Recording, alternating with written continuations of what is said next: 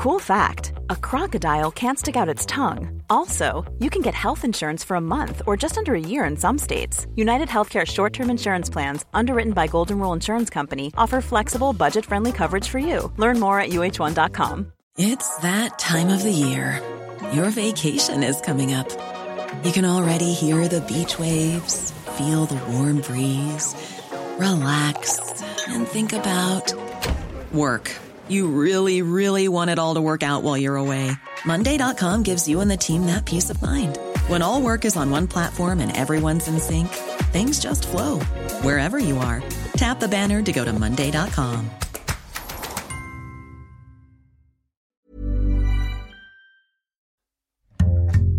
Bonjour, c'est Jules Lavie pour Code Source, le podcast d'actualité du Parisien.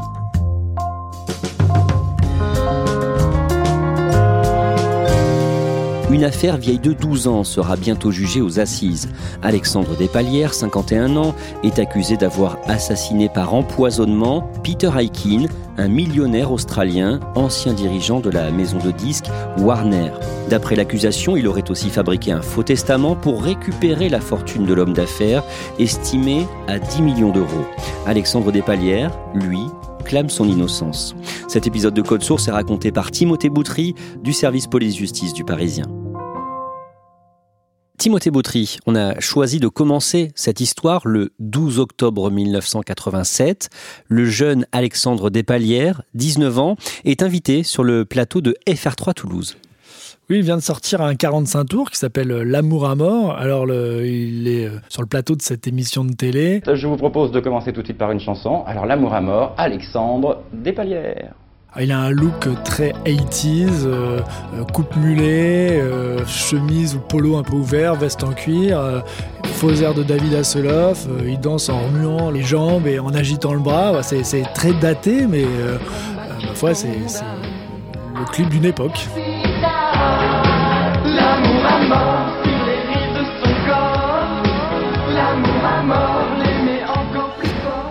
À quoi est-ce qu'il ressemble ce jeune Alexandre Despalières? Il est indéniablement beau, euh, il a des yeux bleus, euh, bah, c'est magnifique, un regard perçant.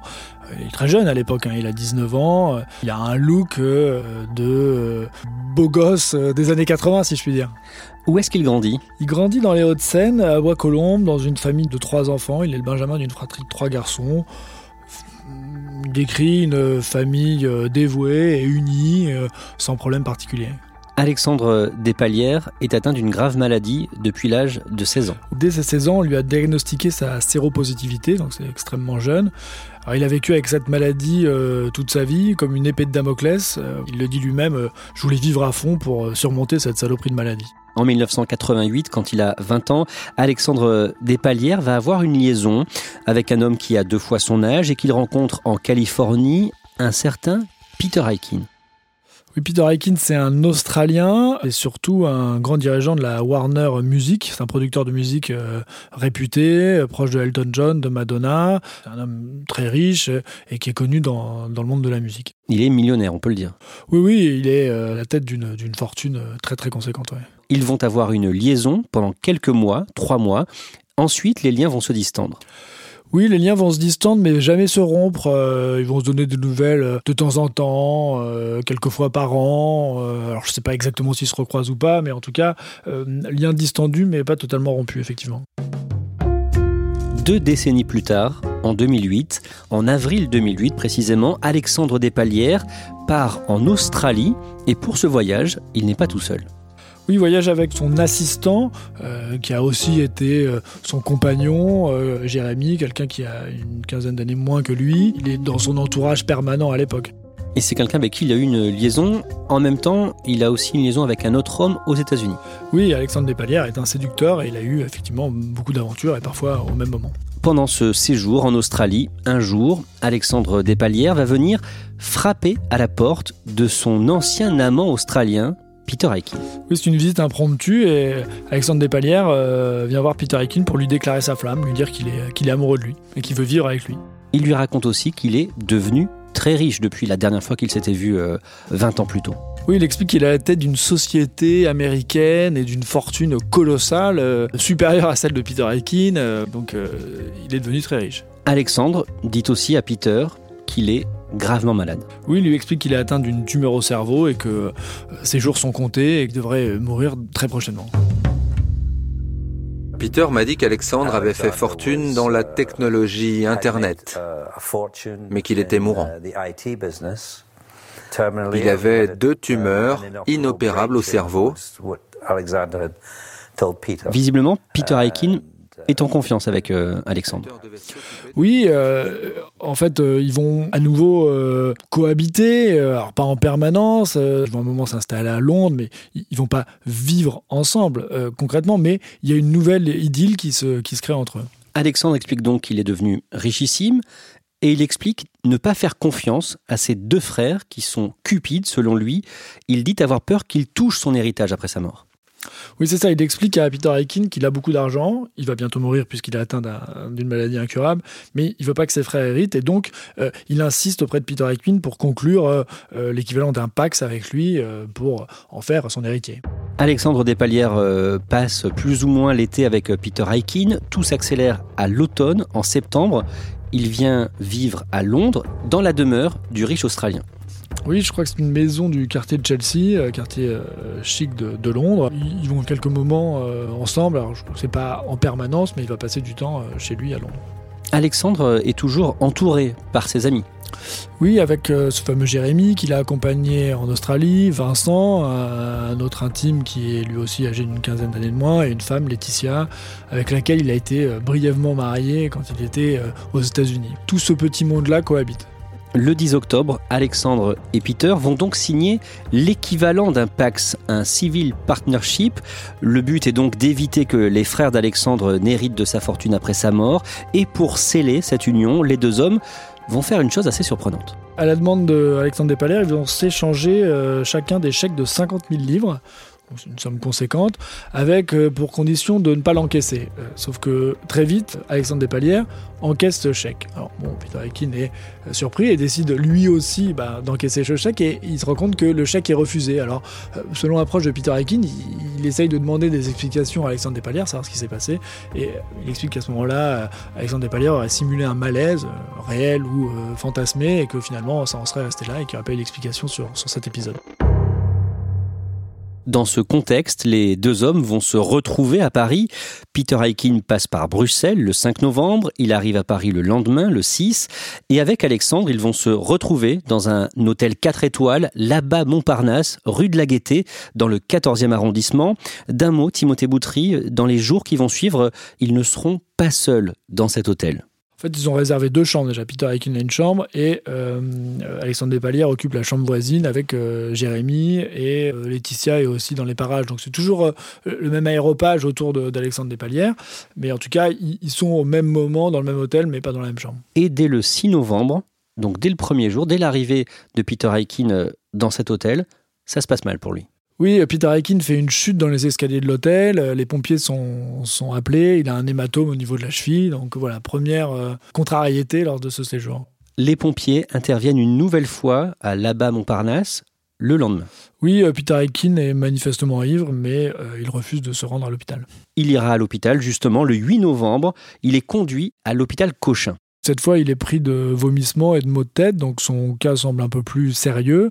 Et à l'hôpital, euh, il est examiné par une cardiologue qui euh, euh, l'invite à rester sur place, à rester hospitalisé, mais il refuse. Et finalement, bah, il, il va quitter l'hôpital. Le 11 novembre, la Croix-Rouge arrive dans la chambre de Peter Aikin et il est au plus mal. Oui, une nouvelle fois, il ne se sent pas bien, et une nouvelle fois, il est emmené à l'hôpital, à l'hôpital de la Pitié, Salpêtrière cette fois, et euh, on va déceler euh, dans son sang un taux élevé de paracétamol. Paracétamol haute dose, euh, ça peut être très toxique, et euh, clairement le risque de décès est évoqué. C'est même écrit sur un document, mais euh, en dépit de ce risque, de ces alertes, Peter Aikin une nouvelle fois refuse d'être hospitalisé, signe une décharge, ses proches, Alexandre Despalières, Jérémy, essayent de le dissuader, mais non, il souhaite quitter l'hôpital. Il quitte donc l'hôpital de la Pitié-Salpêtrière euh, le 12 novembre euh, à 1h du matin, dans la nuit. Et ce jour-là, dans l'après-midi, les pompiers reviennent une nouvelle fois à l'hôtel Abba Montparnasse. Oui, malheureusement, ce sera la dernière fois, puisque ce sera pour constater son décès, euh, puisque Alexandre Despalières a constaté en début d'après-midi que Peter Ekin se sentait à nouveau très mal. Il a appelé les secours et qui n'ont pas réussi à le réanimer. Donc, son décès est prononcé dans l'après-midi à l'hôtel. Comment réagit euh, Alexandre Despalières à ce moment-là? On imagine qu'il est éploré? Il est euh, abattu, prostré. Il y a même un médecin de SES Médecins qui lui rend visite et qui euh, décrit un homme en pleurs, prostré sur son lit. Dès le lendemain, Alexandre Despalières fait une demande d'incinération du corps, d'après l'enquête. Crémation effectuée le 20 novembre. Il y a eu une autopsie. Quelle est sa conclusion? L'autopsie conclut à une mort naturelle, euh, c'était une euh, pathologie euh, cardiaque et hépatique, c'est-à-dire une maladie du cœur et du foie. Voilà, donc pas d'obstacle à une incinération, le parquet autorise l'incinération. La procédure d'enquête d'essai est classée sans suite le 9 février 2009.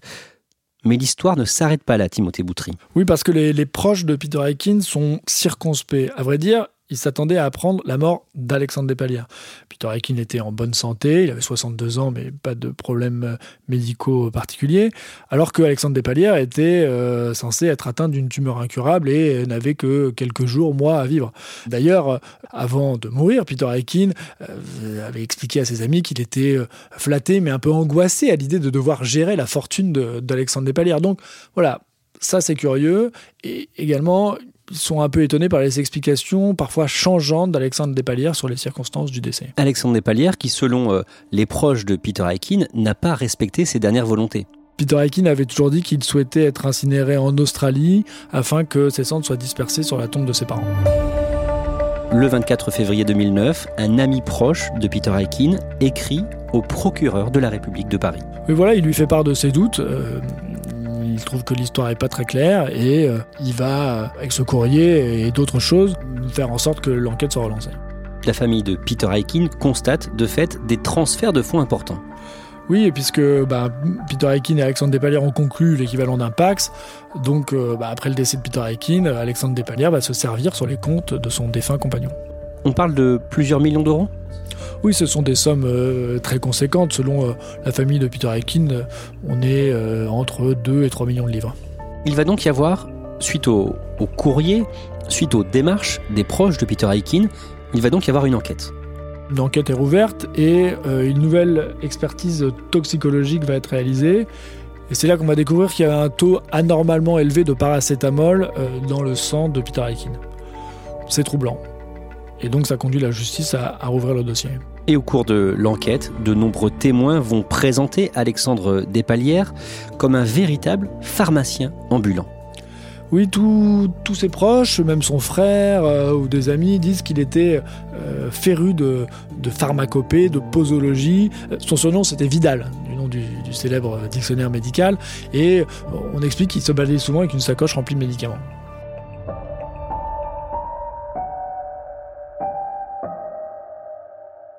Le testament de Peter Aikin, daté du 7 août 2008, va se révéler être un faux. Oui, c'est toute une partie de l'histoire en fait, parce que pour hériter aussi de, de Peter Aikin, Alexandre Despalières exhibe ce testament de 2008 en disant bah voilà que Peter Aikin a fait de lui son légataire universel. Mais là encore, ça éveille les soupçons des proches de Peter Aikin, puisque euh, le document visuellement, la rédaction euh, du testament correspond pas à celle des précédents testaments de, Peter Aikin.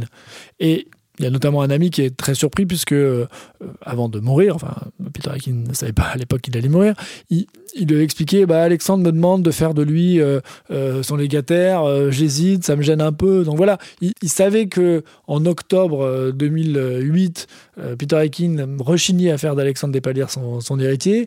Or, en août, donc c'est-à-dire avant, un testament euh, aurait fait de, des palières euh, son légataire. Donc voilà, il y, y, a des questions qui se posent sur la réalité de ce testament. Et on rappelle que tout ça est allé très vite puisque Alexandre Despalières retrouve Peter Aikin seulement en avril de la même année. Oui, tout s'est passé très vite en fait. Les retrouvailles c'est avril 2008, le décès c'est novembre, donc euh, c'est une histoire de, de, six mois. Et dans le cadre de l'enquête, les policiers vont euh, perquisitionner euh, un box appartenant à Alexandre Despalières qui va donner des éléments troublants sur ce testament.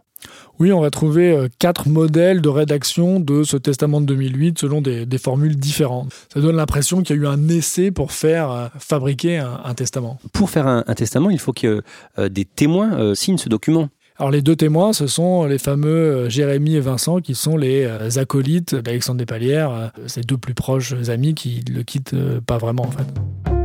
Les enquêteurs vont s'intéresser à la famille d'Alexandre Despalières. Ils vont essayer de parler à ses frères. L'un des deux frères refuse de s'exprimer. L'autre, que nous appellerons Patrick, parle et il présente Alexandre comme un homme obsédé par l'argent.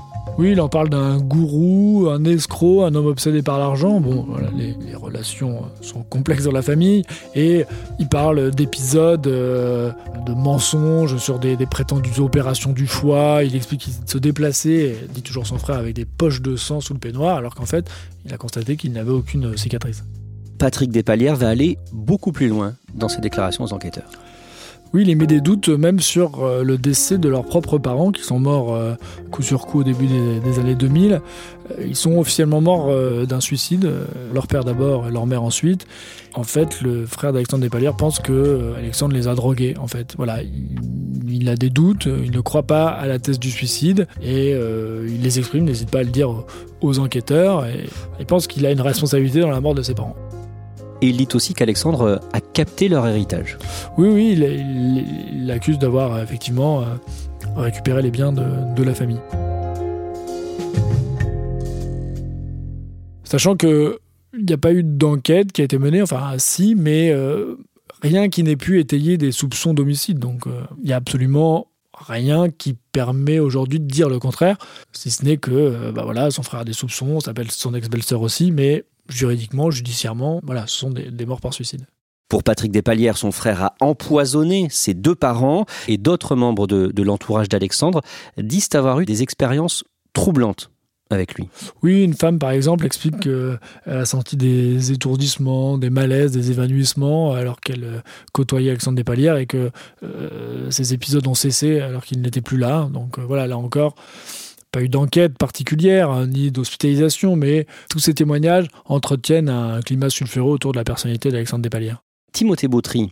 Suite à cette enquête, Alexandre Despalières est interpellé en juin 2010. Lui nie catégoriquement les accusations d'assassinat. Non, non, vraiment, il dit qu'il n'est absolument pas impliqué dans le décès de, de Peter Aikin, euh, son compagnon. Il explique que Peter Aikin prenait beaucoup de médicaments, notamment un médicament qui comprenait du paracétamol, et que bah, s'il y avait un taux élevé de paracétamol, c'est sans doute à cause de ça. Donc lui se dit, mais alors totalement étranger euh, aux circonstances de son décès. À la même période, ses deux amis, Jérémy et Vincent, sont aussi interpellés. Ils, ils disent beaucoup de choses sur le, le testament, le fameux testament de 2008, et ils expliquent que c'était un faux. Donc ils expliquent voilà comment tout avait été fait pour fabriquer ce, faux testament. Et ils expliquent aussi que Alexandre Despalières avait imaginé comment vieillir ce testament pour le rendre authentique en le faisant sécher sur un radiateur et au soleil. Alexandre Despalières nie toute implication dans, dans, ce faux testament. Il reconnaît ne pas souffrir d'une tumeur au cerveau et il va effectuer deux périodes de détention provisoire, au total euh, environ un an et demi, et pendant qu'il est euh, privé de liberté, il va rencontrer une femme, visiteuse de prison, dont il va gagner la confiance et qui va l'héberger à sa sortie. Mais ça va mal se passer. Oui, parce que déjà, il va, il va voler de l'argent à cette femme, euh, il va lui montrer un relevé de compte qui est censé être garni de 600 000 livres, alors qu'en fait, il y a manifestement rien, donc il va lui prendre de l'argent qu'il va pas lui rendre, 7 000 euros, et il va également bah, laisser la chambre dans un état détestable, il va uriner dans des bouteilles, uriner dans le lit de son fils, et même voler l'ordinateur de son fils. Donc voilà, il va vraiment très mal se comporter. Un jour, alors qu'il est hébergé par un couple qui lui vient en aide, il va leur poser une colle. Oui, une étrange question un peu malsaine sur, euh, selon eux, la meilleure manière de tuer quelqu'un. Alors il leur propose plusieurs choix, les le poignard et l'empoisonnement. Et lui il dit que le mieux c'est l'empoisonnement. Pourquoi? Parce que ça évite tout contact entre l'auteur et sa victime.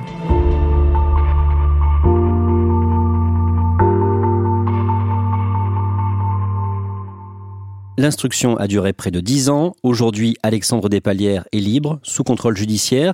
Il se présente comme cofondateur d'une start-up dans le domaine de l'énergie, baptisée Keops.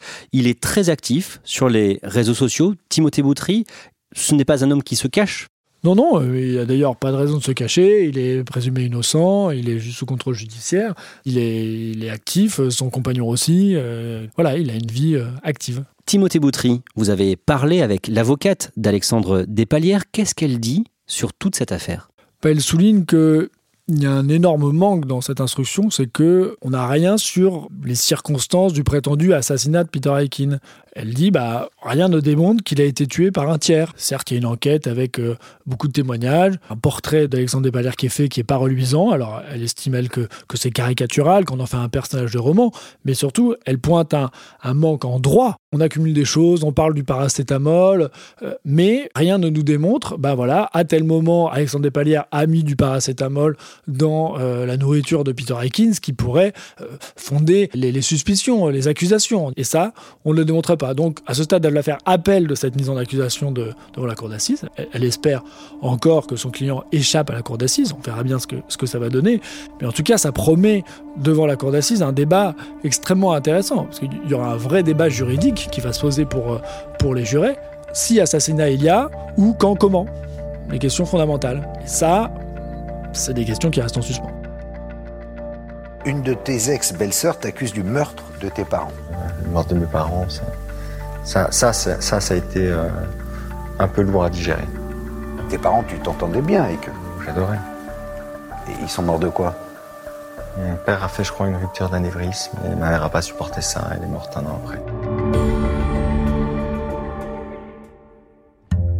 Merci à Timothée Boutry. On rappelle qu'Alexandre Despalières n'a pas encore été jugé. Il est présumé innocent.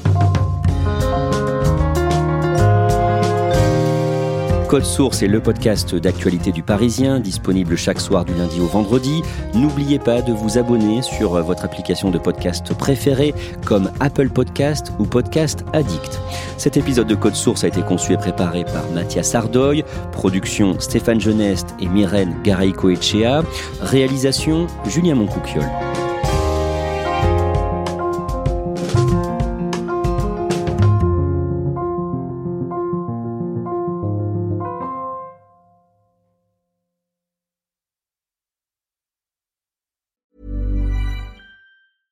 Want flexibility? Take yoga. Want flexibility with your health insurance? Check out United Healthcare Insurance Plans. Underwritten by Golden Rule Insurance Company, they offer flexible, budget friendly medical, dental, and vision coverage that may be right for you. More at uh1.com.